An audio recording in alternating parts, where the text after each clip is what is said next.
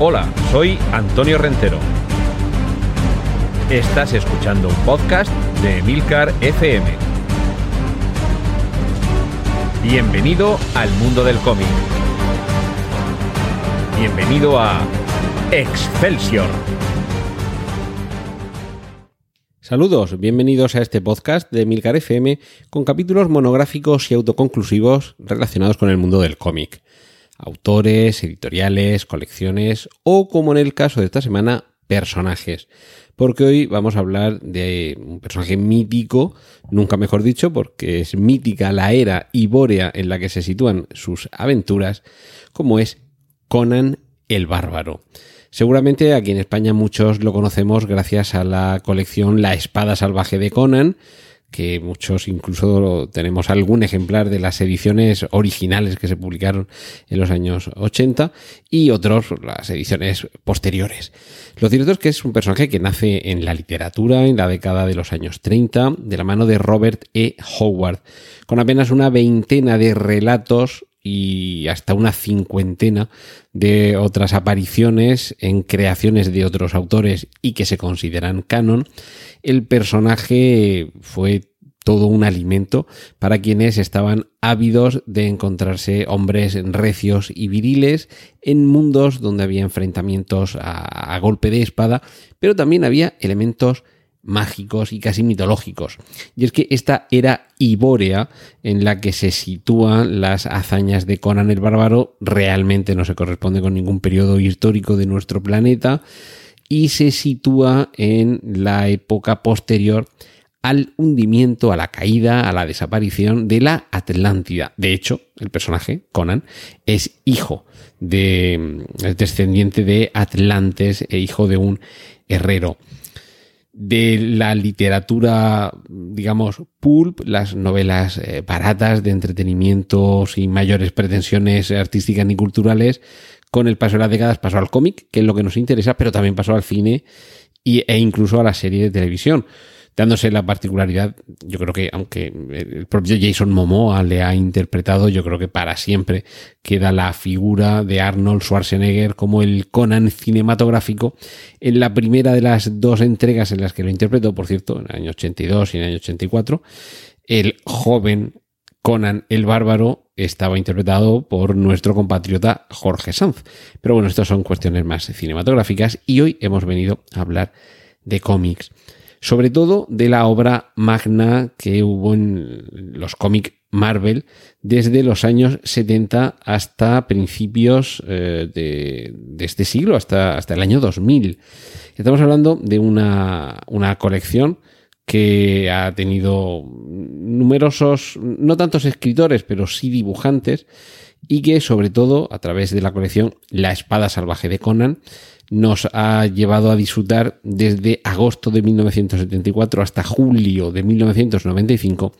y posteriormente ha habido otras colecciones. No nos vamos a centrar exclusivamente en la espada salvaje, pero sí que creo que es la que más eh, concitará nuestra atención, sobre todo porque el, el, tándem creativo más importante que ha habido se dio aquí, en esta colección. Estamos hablando de historias escritas por Roy Thomas y dibujadas eh, sobre todo por dos eh, autores, como son Barry Windsor Smith y John Buscema, pero por supuesto han pasado por ahí eh, nombres de la categoría de Neil Adams, de, de Jim Starlin, de Alfredo Alcalá o de Walter Simonson. Pero yo creo que sobre todo son estos dos dibujantes, Barry Windsor Smith primero y John Buscema después, los que hacen que el personaje, sus historias tengan la categoría que permanece viva en nuestra memoria, por supuesto sin desmerecer al resto de autores que han tenido sus etapas en esta, en esta colección, pero creo que sobre todo por la longevidad en su puesto como dibujante, John Buscema es el dibujante por excelencia de, de Conan, desde luego es el que más números tiene en su haber y yo me quedaré también, bueno, es el dibujo de John Buscema, es eh, un dibujo rotundo, de líneas eh, sencillas. La, la colección, eh, yo creo que todos la hemos visto, todos la conocemos en, en, blanco y negro, pero también ha tenido sus, sus versiones en color. Y yo creo que precisamente el blanco y negro le sienta muy bien a este personaje, a esa ambientación en una época inexistente que casi podríamos citar a medio camino entre la edad de piedra y en algunos aspectos una alta edad media. Y, sobre todo con una serie de territorios de río. Bueno, en la película de Conan el Bárbaro incluso aparece Zamora. Zamora como nuestra eh, ciudad eh, aquí en España, pero se supone que no se corresponde con Zamora y, o sea, con la Zamora real que todos conocemos, pero eh, estamos en unas, en unas ambientaciones que beben, por un lado, de ese género de espada y brujería que a partir de este momento se popularizaría, porque eh, junto a las, eh, a las batallas, a las peleas, a los, a los duelos y a los comportamientos muy rudos, que en algunos casos, hablo de cómics surgidos en los años 70, también beben de ese personaje solitario, popularizado por el western, porque a fin de cuentas Conan es un solitario, aunque en muchas ocasiones vaya acompañado de algún eh, de algún compañero de aventuras, de alguna dama infortunada o de alguna enamorada, que hablar de su uh, amadísima Red Sonia o Red Sonja, como también la conocemos algunos, pero casi siempre va solo, es un hombre solitario y esto evidentemente nos remite mucho al western porque es un hombre ante un paisaje eh, sometido a los vaivenes del destino y luego también con esas apariciones ocasionales de elementos fantásticos, elementos de brujería, que ya digo, la hechicería, que en muchas ocasiones es la excusa para ese nombre a este subgénero, el de espada y brujería o sword and sword sorcery en, inglés.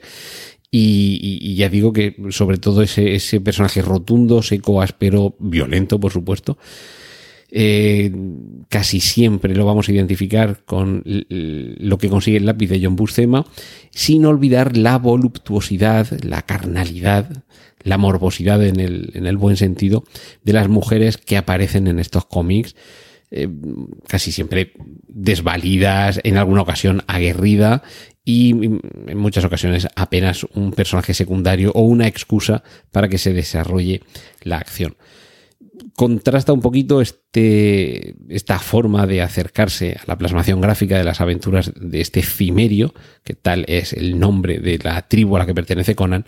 como digo, la, rudeza con la que lo afronta John Buscema, con la delicadeza que podemos atisbar en Barry Windsor Smith, que fue su primer dibujante, y, además un, dibujante, Barry Windsor Smith, que posteriormente iría evolucionando hacia un estilo aún más estilizado, más grácil, casi en algunos casos eh, más, más tendente a lo etéreo, mientras que quizá John Buscema busca algo mucho más contundente, mucho más eh, sobrio, y desde luego sus los rostros que dibujan algunos personajes Barry Windsor Smith nos pueden parecer más impasibles ante las circunstancias extremas que tienen lugar en la narración, mientras que en John Buscema sí que vemos rostros con expresiones mucho más extremas. Lo cierto es que a lo largo de, todas estas décadas que ha estado funcionando el personaje, en el caso concreto de la espada salvaje de Conan, 235 ejemplares, ya digo, desde el año 74 al año 95, ha habido distintas etapas, distintas corrientes, distintas aventuras, ha habido incluso novelas gráficas o miniseries o historias individuales, con lo cual la, eh, cierta continuidad que permitía la, la, colección se podía romper sin ningún problema y eh, en, una gran mayoría de los casos hay adaptaciones bastante fieles, cuando no muy fieles, a los, a los relatos de Robert E. Howard, de los relatos del autor original del personaje, mientras que en otros simplemente, como se suele decir en el mundo del, del guion cinematográfico y televisivo, si vistes bien al muñeco, basta con que lo sueltes, que en un buen ambiente él ya reaccionará y, y caminará solo. Y esto es lo que sucede con Conan, un personaje duro, eh, arquetípico, honesto, salvaje, que también tiene su corazoncito, a quien no vemos llorar normalmente, ya lo aprendimos en la película, en la primera película del 82, con Arnold Schwarzenegger, cuando era su acompañante el que lloraba, porque decías que ante la muerte de su, de su amada, él no puede llorar porque él es un cimerio, ya lloro yo por él. Pues con este personaje tan duro, tan, tan rudo, tan, tan salvaje y que desde luego en muchas ocasiones hay también etapas en los cómics, hay etapas en las que le vemos mm, no vamos a decir el colmo de la estrategia, pero sí que vemos que es alguien que, es capaz de pararse, pensar, planificar a largo plazo y en algunas ocasiones no anteponer la violencia y la acción a todo lo demás. De hecho, también hay una etapa en la que Conan es rey y pasa a gobernar con mano firme, pero también con, con, ciertas decisiones mesuradas, eh, calibradas y muy reflexionadas pero está claro que muchos eh, lectores lo que van buscando aquí es que haya leña, que haya movimiento, que haya peleas, que haya combates, que haya desafíos, que haya justas y por supuesto que haya cabezas rodantes, sangre y ese momento para el solaz con la mujer. Creo que eh, en algunos ambientes se podría tildar a este cómic de machista, pero también se cometería el error de eh, tratar de de echarle encima o de aplicarle unos valores que no le son propios, no le son contemporáneos ni al cómic, años 70, 80, 90, ni muchísimo menos a las novelas, a los relatos originales, que tienen casi 100 años, esto no digo que sea ni mejor ni peor, pero simplemente surgen en, otra, en otro contexto social, en otro contexto cultural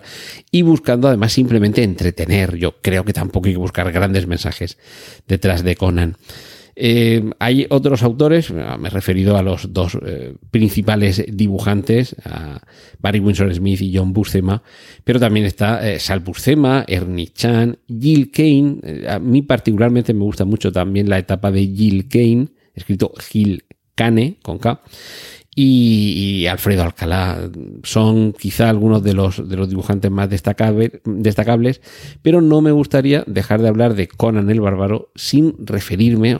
el caso de la espada salvaje de Conan, a las portadas. Esas portadas que nos trasladaban en la mayoría de sus cómics a un mundo fantástico, un mundo imaginario, un mundo que, quizá haya poblado los sueños de muchos que desearían recorrer esa, esos paisajes de la era Iboria con ese dios Crom y con esas eh, amenazas constantes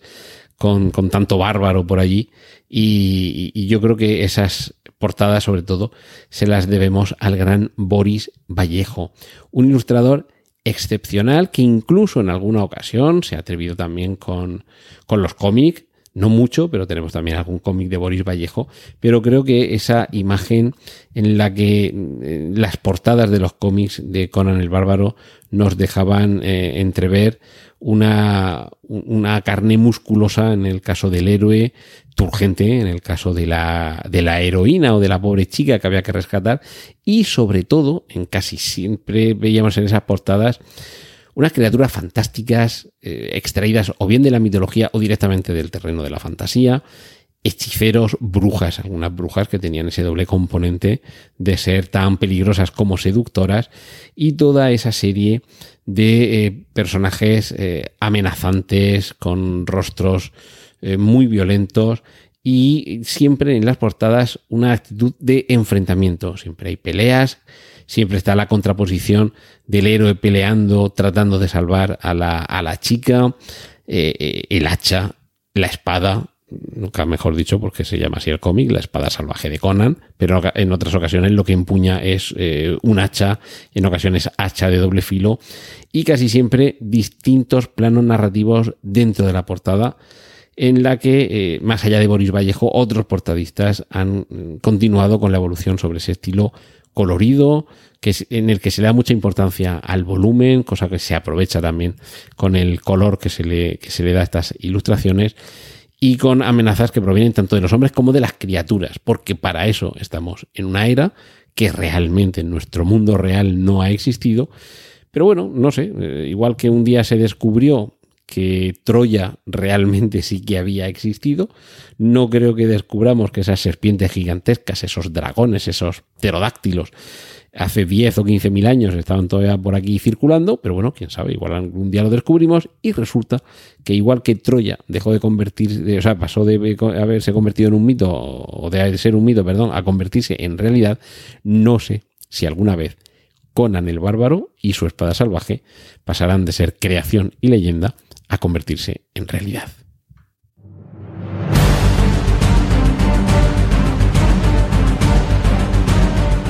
Has escuchado Excelsior, un podcast de Antonio Rentero para Emilcar FM.